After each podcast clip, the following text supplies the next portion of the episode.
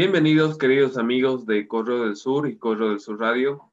Hoy estamos en un nuevo programa de Entre Caciques, Doctores y Mariscales, en el cual siempre repasamos la historia, pero desde otra perspectiva. Repasamos aquellos triunfos, generalmente no suelen ser muy comentados de parte del ejército boliviano. También repasamos las victorias de la diplomacia boliviana y por supuesto nos adentramos en la identidad nacional y local. En este caso vamos a repasar cómo es que Sucre llega a ser la capital de Bolivia. En esta ocasión me acompaña el historiador César Pérez, a quien saludo. Muy buenos días, ¿cómo está? ¿Cómo está? Muy buenos días. Un gusto, estoy a tus órdenes. ¿Cómo está? Bueno, antes de adentrarnos en los temas que he preparado, me gustaría que por favor usted se presente, que nos comente quién es César Pérez, por ejemplo, en qué colegio ha estudiado, que nos comente cómo es que decide adentrarse en este mundo de la historia, que es muy apasionante. Ah, bueno, pues yo mm, he estudiado en el Colegio Nacional Junín, eh, ahí he terminado el bachillerato, de ahí he mm, emigrado, podemos decir, para estudiar en México, eh, ahí he estudiado historia, posteriormente me fui a España a hacer un masterado, y acá terminé en Sucre la licenciatura en Derecho, ¿no? Entonces, em, el interés por, por la historia boliviana, por la historia local, pues viene más que todo por una herencia, ¿no? De los abuelos, que me regalaban libros, me gustaban los libros ilustrados de las guerras y demás, entonces poco a poco así me fui apasionando, ¿no? Y descubrir más cosas, hasta que al final pues decidí estudiar historia, ¿no? Pese a que mm, me decían que era, bueno, que yo daba para una carrera de ingeniería y demás, ¿no? Pero primero era mi pasión más que todo, ¿no? De, estudiar historia, bueno, que era algo que me gusta mucho. Es muy interesante el recorrido que usted nos cuenta de que se fue a estudiar a México. ¿Cómo es que surge esa oportunidad de, ir a estudiar al exterior? Pues em, ya en cuarto de secundaria, o cuarto medio, como llamábamos ese momento, eh, un amigo me comentó que hay unas becas ¿no? de licenciatura que estaba ofreciendo el gobierno de México. Y bueno, yo lo encontré en la biblioteca, es la biblioteca central de la universidad, entonces ahí me lo encuentro y me dice, mira, César Ayes, deberías presentarte. Y pues em, al final, creo que no muy convencido, pero al final sí me presenté, estuvimos preseleccionados, después dimos una evaluación, entrevistas y al final se me dio estudiar, ¿no? Y la oportunidad de poder ir a estudiar afuera fue gracias a una beca y la información de esta beca me la dio un, un, compañero, de hecho, de colegio, que me dice, César, a vos que te interesa esto, deberías presentarte y al final pues decidí postularme y fuimos venciendo cada una de las etapas y pues logramos, ¿no? Em, obtener esa beca que ofreció el gobierno de México para ese entonces. Estaba Vicente Fox de presidente de México y pues, logramos obtener la beca que nos pagaba la licenciatura ¿no? allá.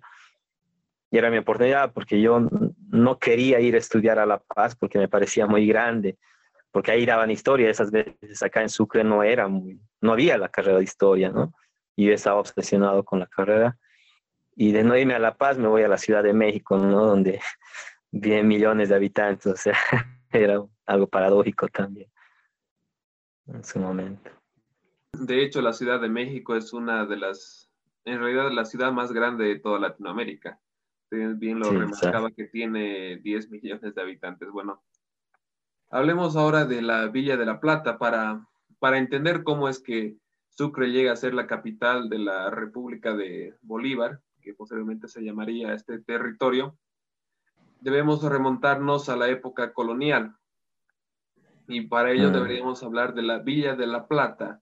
¿Cómo es que esa pequeña villa, que ni siquiera para entonces era ciudad, cómo es que va ganando relevancia? Es decir, después eh, se le da, se le otorga el grado de ciudad, también le conceden símbolos, que por cierto, ya hemos hablado en este programa también respecto a los símbolos de Sucre, entonces, ¿cómo es que va ganando esa relevancia e importancia esta villa que a la postre se convertiría en ciudad? Pues el proceso viene, bueno, ligado a contextos específicos, ¿no? Por un lado, los españoles están en proceso de, llamamos de conquista, exploración de nuevas tierras y demás, ¿no? Y previo a eso hay un conflicto entre los propios españoles, ¿no? Los pizarristas contra los almagristas, donde al final gana el bando, bando pizarrista y empiezan a explorar las tierras de Almagro.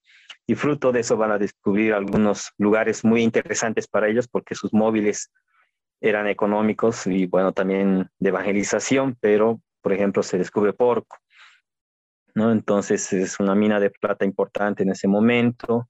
Y entonces en todo este trajín, todo trayecto, también se va, se va a llevar a cabo la conquista de los charcas, ¿no? Y pues em, van a hacer una alianza y demás con los españoles para, en cierta medida, para evitar mayores conflictos. Y entonces los españoles llegan a esta región, pero más que todo las causas para que se establezcan tienen que ver con esos intereses, podemos decir también geopolíticos de exploración, porque la Villa de la Plata después se va a convertir en el en el punto de partida para realizar otras exploraciones a otras regiones, ¿no? Pero ¿cuál le va a dar ese realce, como tú señalas, para ser, mm, por ejemplo, sede de la Real Audiencia de Charcas y demás? Tiene que ver la importancia de Potosí y Porco, ¿no? La proximidad a las minas de Porco y Potosí es que también los españoles deciden establecerse en un lugar que mm, no era difícil mm, en cuanto a cuestiones climáticas, nuestra ciudad es un valle agradable para muchos, entonces los españoles deciden ¿no? establecerse acá, pero tiene que ver con ese lazo, esa importancia económica que tiene eh, Potosí, ¿no? con las minas de Porco y el Cerro Rico y demás. ¿no? Y es a partir de ello que eh, poco a poco se va a forjar como sede de diferentes instituciones, ¿no? La sede, aquí se va a fundar el primer obispado, el, después se va a convertir al rango del arzobispado de La Plata, como te decía, va a ser la sede de la Real Audiencia de Charcas a partir de 1559. Entonces, ese carácter eh, o esa tradición colonial administrativa, pues se va a querer mantener en el periodo republicano como tal. La fundación de la universidad, ¿no? el 27 de marzo de 1624, le va a dar también ese realce intelectual. Y pues a partir de eso, pues, eh, la ciudad o la villa va a ir ganando una serie de derechos, podemos decir, entre comillas, para adjudicarse a la capitalía, pero tú al momento de presentar el, programa señalabas que tenemos que empezar a probablemente a desmitificar, a darle otra mirada ¿no? a los procesos históricos locales y nacionales. Y ahí tenemos una cuestión un poco compleja o un poco difícil tal vez, porque mm, tenemos que situar las cosas en su contexto específico, ¿no? Y la cuestión de la capitalía es un problema muy complejo, ¿no? Porque si bien nuestra historia oficial local, decimos, no, en Sucre se ha dado, o en, Chuquisaca se ha dado el primer grito libertario, la sede de la Real Audiencia de Charcas y demás, al momento de fundarse el, asunto no estaba saldado, es decir, que no se veía como un derecho legítimo a Chuquisaca en ese momento como que ya tiene plenos derechos para ser la capital, ¿no? Ese es un, un conflicto muy, muy latente en ese momento y que si bien no se van a emitir leyes y demás, en la práctica sucedían muchas cosas distintas, ¿no? Por ejemplo, muchos gobiernos no van a gobernar desde acá, ¿no? Entonces, y bueno, vamos a ir, ¿no? Desarrollando algunos elementos que tal vez me puedas comentar en función de eso.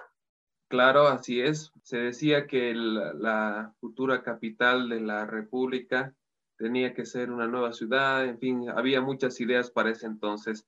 Pero usted bien ha señalado que esta ya ciudad de Chuquisaca llega a ser sede, por ejemplo, de la Universidad San Francisco Javier, también llega a ser sede del Arzobispado de La Plata, también sede de la Real Audiencia de Charcas, de hecho, en los símbolos de Sucre, en el propio escudo, igual podemos reflejar esa importancia del ahora conocido como Cerro Rico de Potosí, porque uno de esos cerros es que aparece en el escudo de Chuquisaca, es el cerro que en este momento se encuentra en, en la ciudad vecina. ¿no? Hablando de la, de la Universidad de San Francisco Javier, el alma mater de varios juristas, de varios doctores de Charcas, que a la postre van a liderar esta gesta independentista, comenzando por el 25 de mayo de 1809, sobre el cual, por cierto, también tenemos un episodio. En, en realidad son dos que hemos desarrollado por completo todo lo que sucede aquel, aquella noche de jueves del 25 de mayo y por supuesto también días posteriores.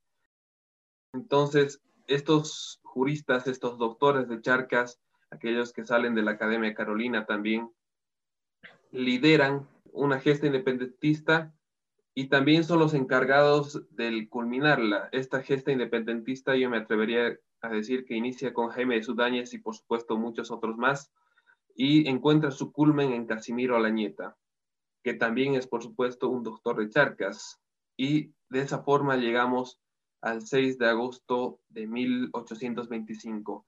En esa etapa también tan convulsa, tan violenta, de guerra entre el imperio español y los denominados patriotas, ¿cuál es el papel que tiene la ciudad de Chuquisaca? Claro, podemos señalar, y tú bien mencionabas, ¿no? El rol que juega la universidad en este proceso, los doctores y demás, eh, principalmente en el fermento ideológico que va a difundir los argumentos, el silogismo alto peruano y demás.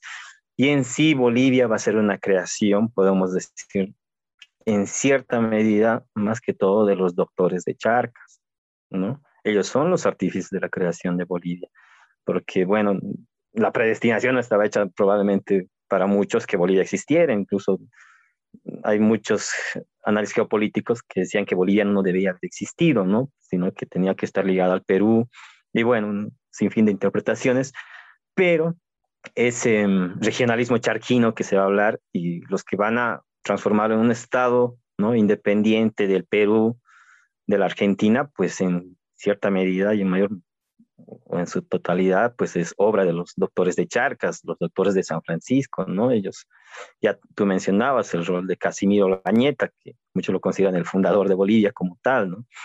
Pero mm, eh, eso no se discute, digamos, el derecho que, o la importancia regional que tiene La Plata, gracias más que todo, bueno, a su calidad climática y a la importancia de su proximidad con el Potosí, ¿no? Entonces, eso le da el realce, ¿no? por eso es que también los doctores de Charcas, eh, los asambleístas de 1825, hacen todo lo posible para que la asamblea se instale en Chuquisaca, porque, como verás, el decreto que lanza Antonio José de Sucre 9 de febrero de 1825, pues la reunión de la asamblea tenía que realizarse en Oruro, entonces, y más que el pretexto de la, cuestión climática, de duro frío para ese momento, se señala que es una obra más que todo de los doctores de Charcas, porque quieren que Chuquisaca sea el centro, ¿no? El centro geopolítico, el centro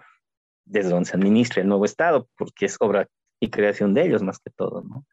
Y logran, la asamblea se reúne en Chuquisaca, ya no en Oruro, porque para ese momento eh, en cierta medida el sur, podemos decir, el eje Potosí, Sucre, en cierta medida también Tarija, está perdiendo un poco de preponderancia, ¿no? Entonces la plata entra en crisis, la producción, entonces nacemos en una república en crisis. Y por otra parte, el norte, La Paz, por ejemplo, tiene muchos más habitantes que los de Chuquisaca, por ejemplo, ¿no? Entonces, nacemos con una disputa regional ya creo que abierta y por eso es difícil mm, determinar desde un inicio, desde 1825, cuando se funda Bolívar o Bolivia posteriormente, establecer la capital definitiva, ¿no? Entonces es, es, es algo bien complejo porque si se llegaba mm, a debatir dónde iba a ser la capital definitiva, pues íbamos a entrar tal vez en otra crisis intestina ya en ese momento, o sea, y por eso se decidió postergar, digamos, el asunto de la capital definitiva. Y, pero provisionalmente la Asamblea se reúne en Chuquisaca, y ahí viene la ley del 11 de agosto de 1825, ¿no? que probablemente los, nosotros los chuquisaqueños lo tomamos como un argumento, ¿no? por el cual también Sucre tiene el derecho de ser capital, porque ¿qué decía la ley del 11 de agosto? que sanciona el Congreso, que la república se va a llamar Bolívar y su capital Sucre. Pero ojo, en ese momento no se dice qué ciudad se va a llamar Sucre, ¿no? Para ese momento lo que hoy es Sucre se llama Chuquisaca. Entonces, em, eh, el, asunto de la capitalidad en ese momento se lo deja para que Simón Bolívar establezca, ¿no? Dónde va a ser la capital, ¿no? El 1 de julio de 1826. Y Simón Bolívar era el más partidario de que eh, la capital esté próxima a Cochabamba, sino Cochabamba. ¿Por qué razones? Por cuestiones, él señalaba, más que todo geopolíticas, ¿no? De que Cochabamba sería un centro articulador más allá de la rencilla norte y sur, ¿no? o La Paz y Chuquisaca, pues Cochabamba sería como un eje, ¿no? Un eje articulador más que dispersador como tal. Y pues eh, en 1826, pero previo a eso, se declara a Chuquisaca como capital provisional de Bolivia para ese momento, ¿no? Y así nacemos a la independencia, pues con con una inestabilidad también, porque Sucre se va a ir en 1828, va a renunciar, se va a aceptar su renuncia. Entonces hay un sinfín igual de elementos que podemos posteriormente desarrollarlos. Claro, usted señalaba el tema de la Asamblea Deliberante, convocada por eh, el mariscal Antonio José de Sucre, a quien a encuentro va el doctor Casimiro Lañeta. Mm, se encuentran en Desaguadero, entran y se lanza posteriormente el decreto de la paz. También ha señalado la, ley del 11 de agosto de 1825, la cual señala que la futura capital de, la República eh, tendrá por nombre Sucre en honor al mariscal. Y claro, también se establece de momento que la ciudad de para entonces que se llamaba Chuquisaca sería también la capital provisional y no después hasta el 12 de julio de 1839, durante la presidencia de Velasco, que finalmente Chuquisaca cambia de nombre a Sucre y se convierte finalmente en la ciudad, también mediante una ley. Y también es importante señalar, recordar el fuerte regionalismo que había, seguramente liderado también por los doctores de Charcas, que se puede señalar desde el suceso del 25 de mayo Incluso el propio Goyeneche señala aquello, el, el orgullo de sus habitantes, lo repasábamos en el anterior episodio. Bueno, pues entonces vamos a darle un poco de contexto a ese año del 1839. Velasco es presidente provisional, sin embargo estamos viviendo durante el periodo de la Confederación Perú-Boliviana. Sí, lo que sucede es que mm,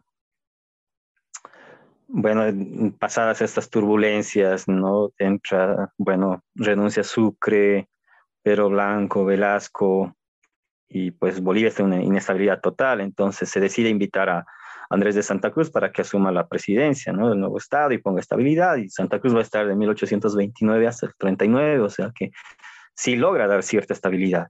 Sin embargo, en el proyecto que tiene Santa Cruz, pues de la Confederación Perú-Boliviana, tiene enemigos en la ciudad. Bueno, creo que una, enemista mayoritaria no están de acuerdo Chuquisaca con que se conforme la confederación. ¿Por qué razón? Porque en cierta medida también le quita protagonismo a Chuquisaca, ¿no? Protagonismo político y demás. Lo mismo sucedía con Lima, por ejemplo.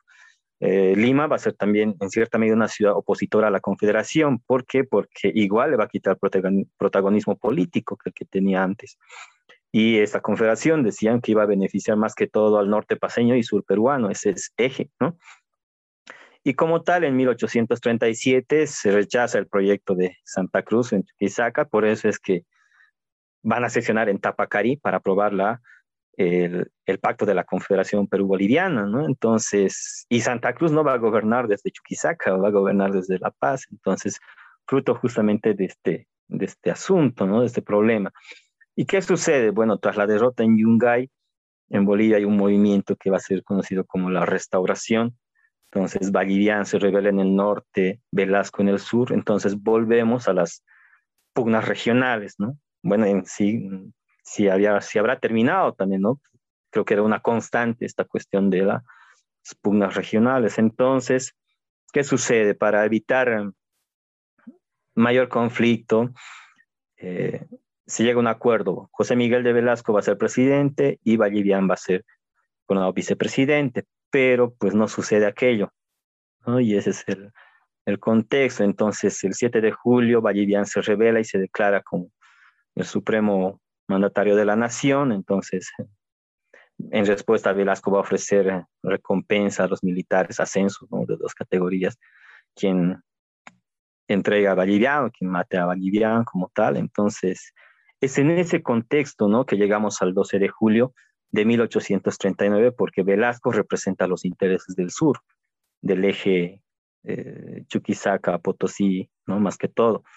Y entonces, bajo la presión y bajo la influencia regional, pues se emite esa ley del 12 de julio de 1839, por el cual ahora la ciudad de Chuquisaca pasa a denominarse ciudad de Sucre, como lo decía la ley del 11 de agosto, y es capital constitucional de Bolivia. ¿no? Es en ese contexto de pugnas regionales. Y yo creo que ahí también radica la debilidad por la cual em, muchos gobernantes no van a gobernar desde la capital, ¿no?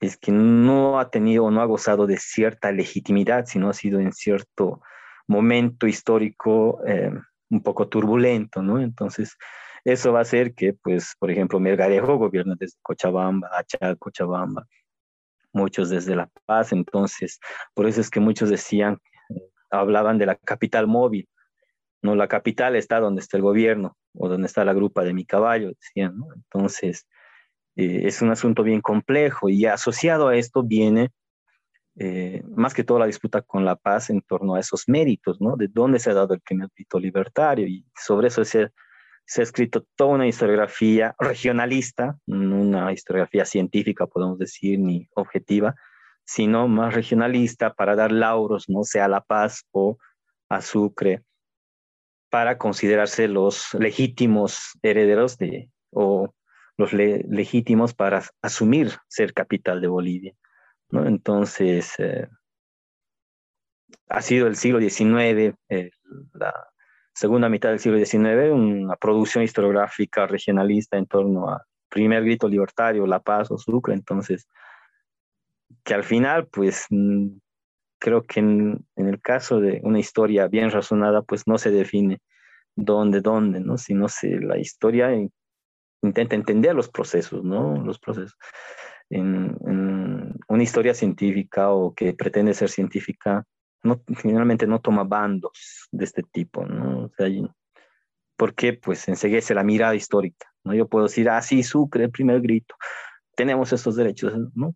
O sea, puede ser, pero yo, lo que yo digo es que hay que darle siempre la mirada crítica, ¿no? La mirada reflexiva, la mirada en contexto como tal, ¿no? Entonces, y gracias a eso es que nos damos cuenta que la historiografía, por ejemplo, paseña regionalista, pues se da labros, ¿no? Que es el crisol de la bolivianidad, que el movimiento radical del 16 de julio, que la proclama de la Junta Tuipiba. En respuesta, Sucre también, ¿no? En Sucre, que esa proclama lo hemos elaborado acá, los valeros habitantes de La Plata, de Chuquisaca, de Sucre. Entonces, es una... Y, y es algo complejo porque está asociado con estos derechos legítimos políticos de ser capital de Bolivia. ¿No? Entonces, y mira, estamos arrastrando desde 1825 hasta en la actualidad, ¿no? Eh, hemos pasado un, un 16 de julio, las declaraciones de algunas autoridades en La Paz, pues que el primer grito en La Paz y que no sé qué, y pues obviamente consterna aquí en la región, pero bueno, obviamente el, discurso regionalista identitario de la paz en torno a estos hechos, pues está muy arraigado, es lo que les enseñan en la escuela, en los discursos patrióticos, en, lo mismo que nosotros. Entonces, sería bueno ¿no? empezar a pensar ¿no? la historia o estos procesos de otra manera y bueno, de esa tarea tenemos creo los historiadores, ¿no? de entrar en ese espacio público y no cerrarnos en la academia y pues nosotros sí entendemos, digamos, pero, ¿no? Entonces, porque sí es algo complejo. Constantemente se repite el primer grito libertad de América, sin embargo, tal cual así realmente no es, puesto que tanto la independencia de los Estados Unidos como la de Haití, entre muchísimas otras causas más como la ilustración, etcétera, son antecedentes tanto en el 25 de mayo como en el 16 de julio, que de hecho gran parte de, los revolucionarios que participan en ambas fechas históricas son doctores de Charcas y que tenían las mismas pretensiones. En cuanto a los doctores de Charcas me refiero, porque además también participaron algunos otros grupos cuya intencionalidad era otra simplemente. Bueno, pues entonces recordamos ese, esa época de inestabilidad política, aquellos años del siglo XIX. Eh, del 12 de julio de 1839 finalmente se declara a Chuquisaca como la capital de Bolivia y cambia su nombre a Sucre. Y en años posteriores, después del 41 en que se libra la batalla de Ingavi, se consolida la, la independencia definitiva, ¿no? También se logra vencer en esa guerra contra el Perú. Y usted bien señalaba que durante ese siglo XIX incluso se hablaba de una capital móvil, de que muchos gobernantes eh, gobiernan el país desde Cochabamba, desde La Paz, y de esa manera llegamos a la ley de radicatoria que posteriormente va a desembocar, aunque no creo que sea simplemente la única causa, en la guerra eh, civil, que algunos también le llaman guerra federal, aunque algunos también dicen mal llamada guerra federal. Bueno, también hay mucho debate en estas cuestiones.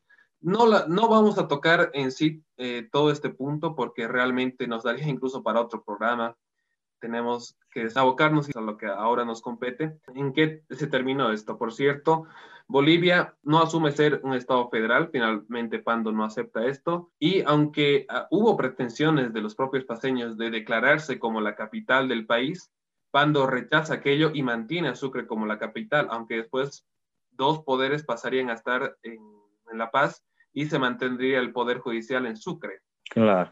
Lo que sucede es que mm, Mm, el norte o los paseños, por así decir, ya venían, ¿no? ambicionando ser capital administrativa, si quieres, ya desde la década de los 70, incluso, bueno, hay otros, de otros, otros representantes de otras regiones que ven factible que en La Paz sea. Entonces hay todo un sinfín y para mí 1889 hay un proyecto de trasladar la capital a La Paz. Y es a raíz de eso que se va a conmocionar la ciudad, los habitantes de la ciudad de Sucre, ¿no? Y van a salir en, protesta, exigiendo, ¿no? Y, eso va a provocar que se emita, ¿no? La ley de erradicatoria. Entonces, y a partir de eso la reacción, ¿no? De, de la paz del norte y la bandera del federalismo, que al final, como bien señalas, ni se va a hacer, no se va a asumir el federalismo y ni se va a discutir tampoco el asunto de la capitalidad, pero pues una especie de trofeo de guerra, pues los liberales van a gobernar desde ahora y hasta la actualidad mm, en la paz, ¿no?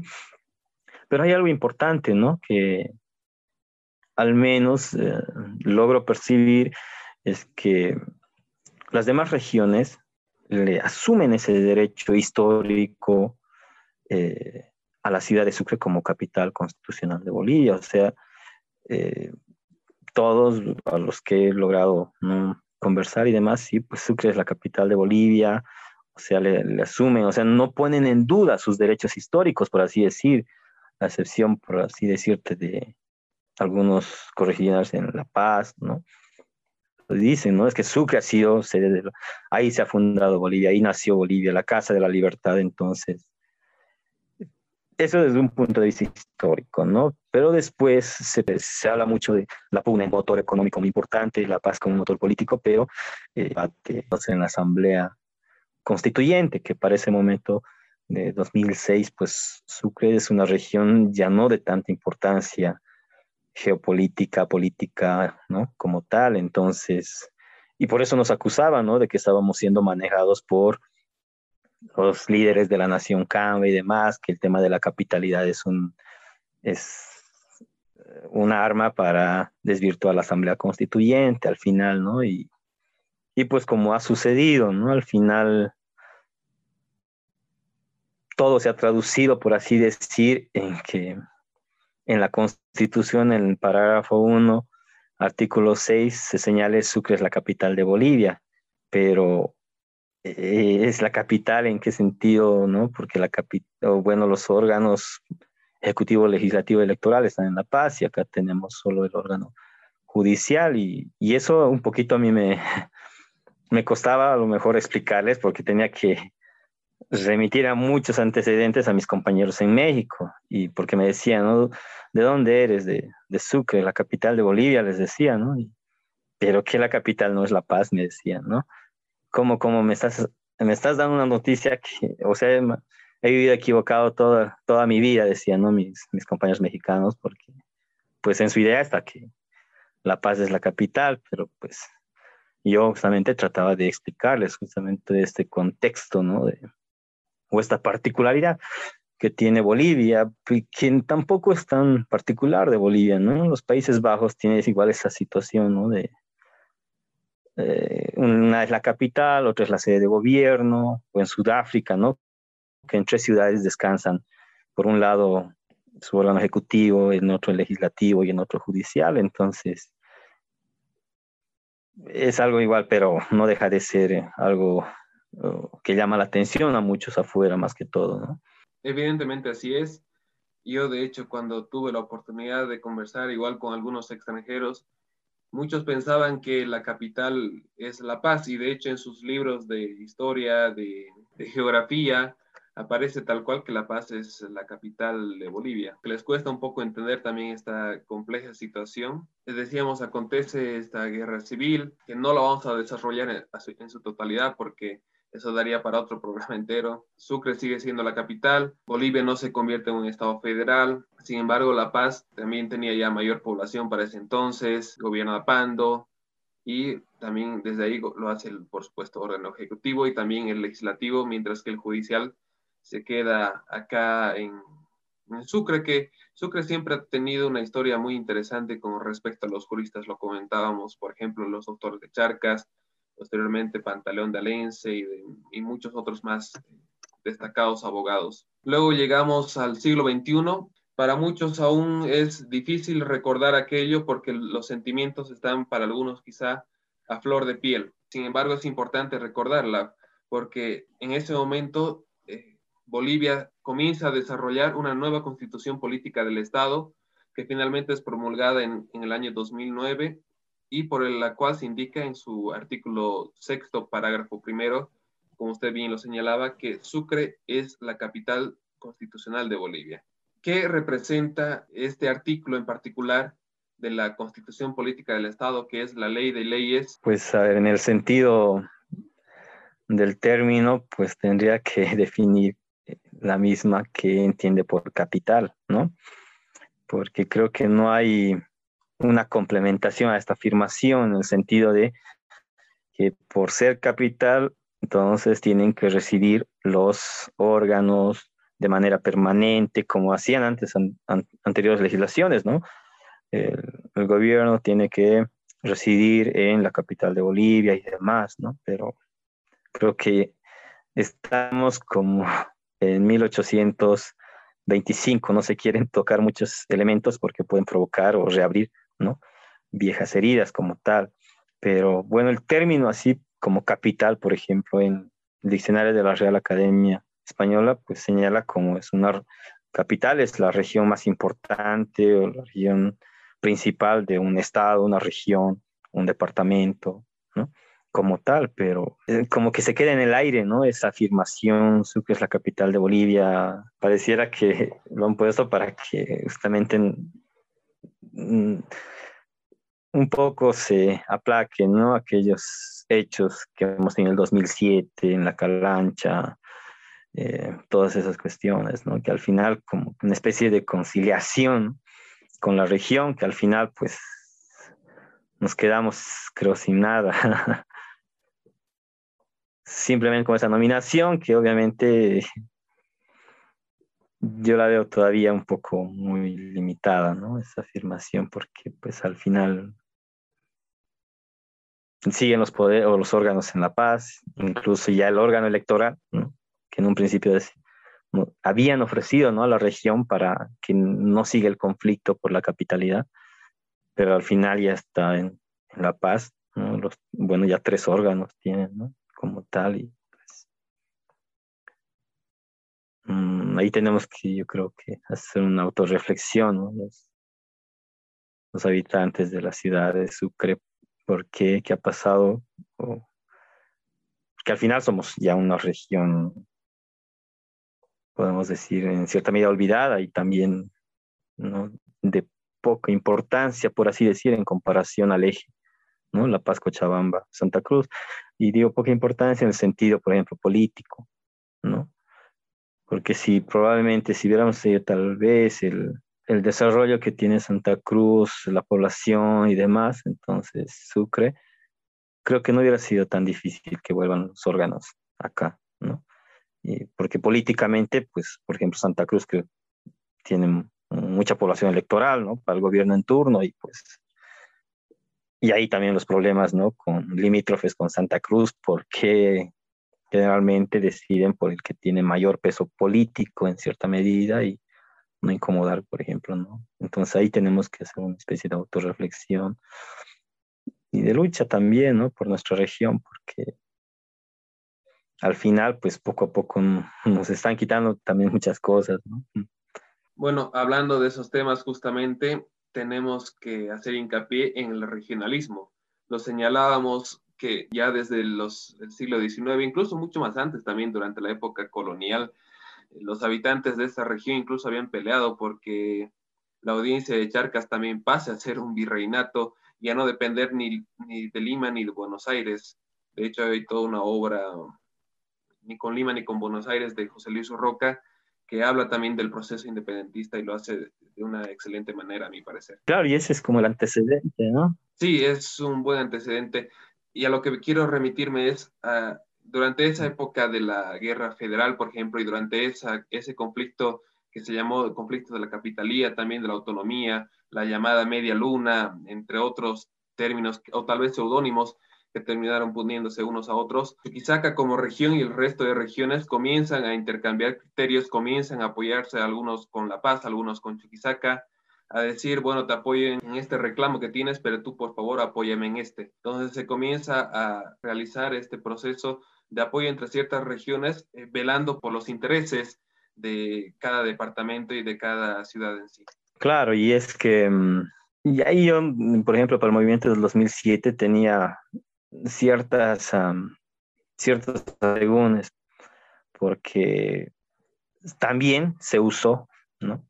Como arma política el discurso de la capitalidad, ¿no? Para, para intereses políticos, sea del uno o del otro, pero el discurso de la capitalidad fue una arma política muy importante para aglutinar un sector donde se estaba sesionando una asamblea y pues el tema de la capitalidad viene buena encima para que sabotear tal vez esta asamblea o para perjudicar a los del otro bando y demás, ¿no? Entonces, en cierta medida, obviamente que es, era una reivindicación también legítima, ¿no? De nosotros los chiquisaqueños, pero y yo creo que ahí ha sido un poco el error que hemos dejado que se maneje mal el, tema de la capitalidad, ¿no? bueno, todo es un debate grande y complejo también, ¿no? Como tal, porque de hecho, por ejemplo, eh, en, el, en, el, contexto de la ley de erradicatoria, ya a fines del siglo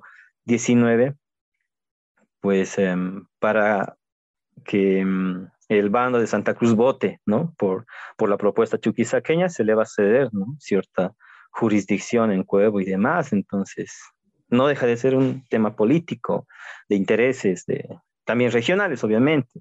José Luis Roca, el que mencionabas, decía, no es que la historia, el motor de la historia sea la lucha de clases en Bolivia, sino la lucha regional, la lucha entre regiones ha sido el motor en la historia de Bolivia.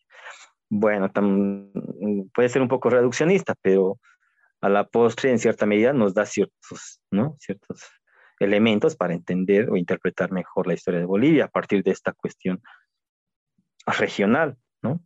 por un lado el norte, el sur en un momento y ahora es pues casi en cierta medida occidente con oriente, ¿no? Esa pugna en cierta medida porque nada raro yo escuchaba decir que la capital tiene que estar en Santa Cruz de, de la Sierra, decían, porque ahí está el, el motor económico, decían, ¿no? Pero, o sea, así, así se juega, ¿no? Y Y al final mm, las cosas no son eternas, son circunstancias históricas en el cual un bando, el otro, una región y la otra está tomando el timón del país, ¿no? Por ejemplo, en el auge de la plata, en fines del siglo XIX, el sur tenía la preeminencia económica y también política, ¿no? Los conservadores van a asumir el control del gobierno y por tanto, pues, se gobierna más que todo para intereses del sur. Decae la plata, entonces el estaño en auge y el norte va a ser quien va a tener ahora las prerrogativas y ahí están los liberales y ahí está el triunfo de los federalistas, entre comillas, y ahí está el triunfo, pues que van a tener eh, la sede de gobierno, pues, mucho tiempo, incluso hasta ahora, ¿no? Como tal, y, y esa es la, la cuestión, ¿no? Que tenemos que considerarlas también. Y tal vez no, no limitarnos o no reducirnos simplemente a decir, ah, esos son los derechos históricos, 12 de julio la ley, sino entender siempre los procesos, porque al final podemos caer en lo que criticamos del otro, ¿no? De otros también, ¿no? Entonces, y para eso tiene que saber la historia, ¿no? La historia regional o revisar nuestra historia local para entendernos mejor, para entender nuestra identidad. Tú hablabas, ¿no? De que del escudo, de la bandera, de estos procesos. Entonces, tenemos que entender qué somos, a dónde vamos. Nos tiene que ayudar a reflexionar y por qué hemos dejado de ser una región importante, cuáles las causas, los factores, por qué hemos perdido la sede de gobierno, por qué no la recuperamos o por qué no lo hemos podido en esa oportunidad histórica de la Asamblea de Constituyente de 2006, 2008. Entonces, todos esos elementos que eh, revisamos, ¿no? entre comillas, del pasado, nos tienen que ayudar ¿no? para entendernos mejor ¿no? y no autoengañarnos también con historias oficiales o discursos ah, que pueden resultar distractivos ¿no? para nosotros y no vernos realmente en nuestra cruda realidad, ¿no? como sucrenses, como región, como actores políticos y demás. ¿no? Al menos eh, yo creo que es ahí el aporte importante que tiene en cierta medida la historia como ciencia. Claro que sí, siempre es importante repasar estos sucesos históricos, más allá de que, de que quizá a algunos no les guste o incluso muchos otros estén con un pensamiento quizá muy cerrado, que tal cual les comentaron la historia en su momento, no quieran aceptar otra realidad. Mucha de la historia igual está politizada está acorde a los intereses también de ciertos políticos. En aquel proceso, por ejemplo, en el que Chuquisaca acepta ceder parte de su territorio en favor de Santa Cruz, parte de su jurisdicción. Y, por ejemplo, años después, en siglo XXI, en el que Chuquisaca, una región a la que poco o nada prácticamente le importaba el tema de las autonomías, decide apoyar a Santa Cruz principalmente y al resto de departamentos. Y estos departamentos, Pando, Beni, Santa Cruz y Tarija, a la vez apoyan a Chuquisaca, Sucre, con el tema de la capitalidad, un tema que prácticamente es irrelevante para ellos. Dio un intercambio de banderas, en fin, sin embargo, cada región estaba peleando por lo que más le importaba, más, más, eh, más, iba acorde a sus intereses. Y si, bueno, pues apoyar las autonomías era un voto a favor de estos departamentos, yo quizá que lo iba a hacer. Entonces, este ha sido, me parece, un, un lindo conversatorio respecto a la capitalía Hemos repasado cómo es que la Villa de la Plata se convierte en ciudad y va ganando relevancia, se convierte en sede de la Universidad San Francisco Javier, que hasta hoy en día incluso sigue siendo uno de los motores, incluso hasta económicos de la región, propulsa igual varios profesionales, eh, también es sede del Arzobispado de La Plata, que recordemos que, bueno, incluso hasta ahora la, la Iglesia Católica siempre ha tenido un papel preponderante en la historia boliviana. También llega a ser sede de la Real Audiencia de Charcas y bueno, pues después es sede de la Asamblea Deliberante, consigue ser Chuquisaca la capital, se cambia el nombre a Sucre, en fin, son todos estos aspectos que hemos repasado. Será hasta una próxima oportunidad, César Pérez. Muchas gracias y estamos para cualquier otra ocasión, con gusto.